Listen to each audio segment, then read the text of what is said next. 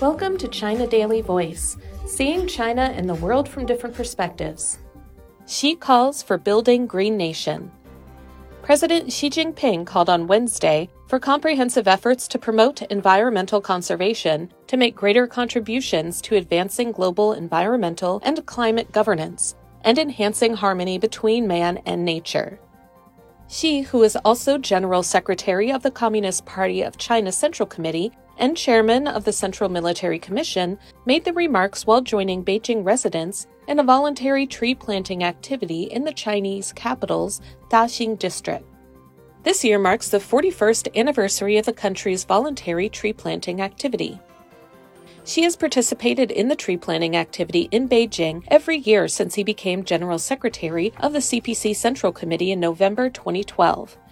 While planting saplings of different types of trees, Xi talked with officials and people on site also taking part. Xi said that he participated in the tree planting activity every year to make his contribution to building a beautiful China and encourage the whole of society, especially young people, to promote ecological advancement so that China's environment will be even better.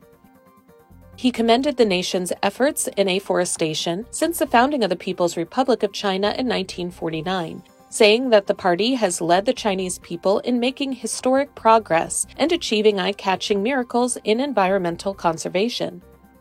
Xi stressed the importance of upholding the concept that lucid waters and lush mountains are invaluable assets highlighting the nation's efforts to promote ecological advancement, increase afforestation, and improve people's living environment. The vision of building a beautiful China is turning into a reality, he said. However, Xi noted, conservation and rehabilitation to achieve the fundamental improvement of the environment is a long term task and still requires arduous efforts noting that forests and grasslands are of fundamental and strategic significance to the country's ecological security, Xi said China has entered a key period in improving its environment. He reaffirmed the need to unswervingly implement the new development philosophy, put the environment first while firmly sticking to the green development path and make greater efforts in the integrated protection and management of mountains, rivers, forests, farmlands, lakes, grasslands, and deserts. He called for scientifically promoting afforestation nationwide and raising the quantity and quality of forest and grassland resources in order to increase carbon sinks saying that planting trees and protecting nature are traditional virtues of the Chinese nation, Xi urged efforts to further advance voluntary afforestation activities nationwide. He urged party and government officials at various levels to assume their responsibilities in work in tree planting and ecological advancement to enable the people to enjoy a better living environment.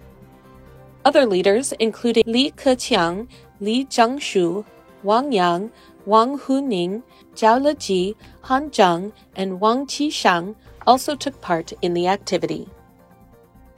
That's all for today. This is Stephanie, and for more news and analysis, buy the paper. Until next time.